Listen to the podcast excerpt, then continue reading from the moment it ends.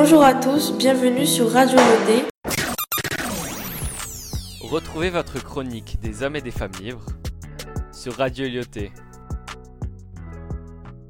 Aujourd'hui, nous allons découvrir Sophie Scholl et revivre ensemble son histoire. Pour ce faire, nous avons invité une historienne sur le plateau. Bonjour Maria Street, merci d'avoir accepté notre invitation. Comment allez-vous? Vielen Dank, mir geht es gut. Remettons les choses dans leur contexte. Alors, nous sommes en 1933, Hitler arrive au pouvoir et pose les bases d'un régime totalitaire. Es wird Propaganda eingesetzt, um junge Mädchen zu indoktrinieren. Mit der Hitlerjugend und Paraden, dem Personalkult und so weiter. Il va installer aussi un régime antisémite, c'est-à-dire la haine contre les juifs, et supprimer euh, les libertés fondamentales. Bref, il va instaurer une dictature et c'est dans ce cadre-là que va naître Sophie Scholl. Ja, genau. Alors, pouvez-vous nous la présenter brièvement? Ja, natürlich. Also Sophie Scholl ist eine Deutsche und sie wurde 1921 geboren und sie starb 1943 im Alter von 21 Jahren. Wie alle Kinder dieser Generation ist sie von Hitler begeistert. Elle avait un nom, euh, cette jeunesse hitlérienne? Ja, es war die Hitlerjugend. Merci. Euh, que s'est-il passé après? Also 1940, nach dem Abitur, wurde sie Kindergärtnerin. Sie hat dann ihren Hilfsdienst im Kriegsschiffsdienst geleistet. Euh, C'est quoi exactement ce service? Er gab den Frauen eine von der Front entfernte Kriegsrolle. Merci. Sie leistet auch ihren Arbeitsdienst. Sie war sehr rebellisch und hatte ein Buch gelesen, Die Beheimnisse des heiligen Augustinus. Euh, y a-t-il une phrase qui l'a marqué Ja, unruhig ist unser Herz, bis es Ruhe findet in dir. Sophie Scholl war sehr religiös. Elle euh, faisait quoi comme étude? Im Mai 1942 begann sie ein Studium der Biologie und Philosophie an der Universität München. Sie wurde dann eine Widerstandskämpferin gegen das Hitler-Regime. Euh, Est-ce que certains membres de sa famille étaient engagés dans la politique? Ja, ihr Vater war politisch sehr engagiert. Er war auch ein überzeugter Nazi-Gegner. Er war auch drei Jahre lang Bürgermeister von Ulm. Wegen dieser Vorschläge gegen das Hitler-Regime wurde er während des Kriegs zweimal verhaftet. Dann ist dann noch ihr Bruder Hans.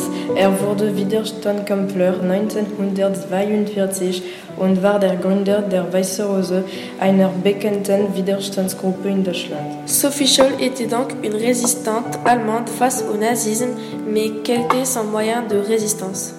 1942 besuchte sie ein Treffen der Gruppe Weiße Rose. Sie verteilte überall Flugblätter, besonders auf der Straße, also auf Autos, in Telefonzellen und so weiter. Mais qu'y avait-il sur ces tracts Es heißt, die Deutschen würden den Krieg nicht gewinnen, Hitler lügen, dass den Juden auferlegte Schicksal sei ungerecht und so weiter. Kurz gesagt, gesetzlich verbotene Ausdrücke. Comment lui est venue l'envie de résister? Sie war ein Einflussnehmer ihres Vaters, der sich gegen die Nazi aussprach, und ihres Bruders, der ein Krankenpfleger an der Front war und deshalb die Brutalität der Armee in der Besondung von Juden, Zigeunern, Homosexuellen sah. Das hat ihn dazu gedrängt, Widerstand zu leisten. Alors, qu'est-ce que la rose blanche et qui avait trouvé le nom? Also die Weiße Rose ist eine Widerstandsgruppe und Hans Scholl hat den Namen gefunden. Euh, D'où vient le nom?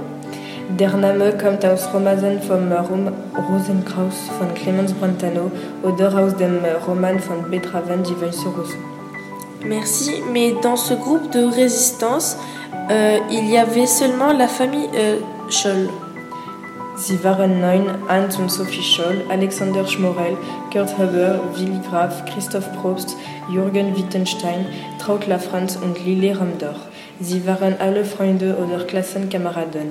Traut Lafranz lebt noch, sie ist äh, 100 Jahre alt. Comment le groupe a été arrêté Am 18. Februar 1943 verteilten Sophie und Hans Flugblätter in der Münchner Universität. Leider wurden sie von Jakob Schmitz, dem Hausmeister, gesehen. Sie wurden von der Gestapo verhaftet Sie wurden vom Volksgerichtshof zum Tode. Sie wurde mit ihrem Bruder am selben Abend hingerichtet, während laut Gesetz zwischen dem Prozess und dem Tag der Hinrichtung mindestens 99 Tage liegen sollen. Sophie und Hans Scholl hatten nur drei Stunden von ihrem Tod. Ihre letzten Worte waren Es liebt die Freiheit. Qu'est devenu le reste de la euh, Weiße Rose Der Rest der Gruppe wurde äh, ebenfalls von der Gestapo festgenommen und später guillotiniert. Après leur mort, que s'est-il passé en Allemagne? Viele Schulen tragen heute den Namen Sophie Scholl oder Hans Scholl. 1980 wurde ein Literaturpreis ins Leben gerufen, Geschwister Scholle-Preis. Schließlich wurde ein Büste von Sophie Scholl zum Valhalla, deutsches Denkmal in Regensburg, hinzugefügt.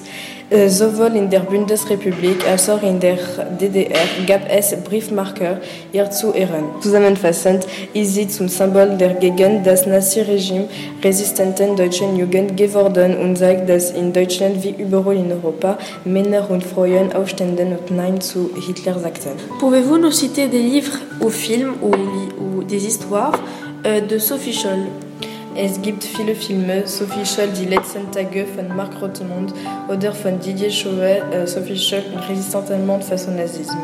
Als Bücher gibt es von äh, Jean-Claude Morleva, Sophie Scholl, Non à la lâcheté und von Inger Scholl, Die weiße Rose. Très bien Astrid, merci d'avoir accepté notre invitation. Nous avons découvert la vie de cette si courageuse jeune femme. C'est la fin de cette interview. Merci de l'avoir écoutée jusqu'au bout. On se retrouve très bientôt pour un nouvel épisode dans la rubrique des hommes et des femmes libres. À la prochaine. Retrouvez votre chronique des hommes et des femmes libres sur Radio Lyoté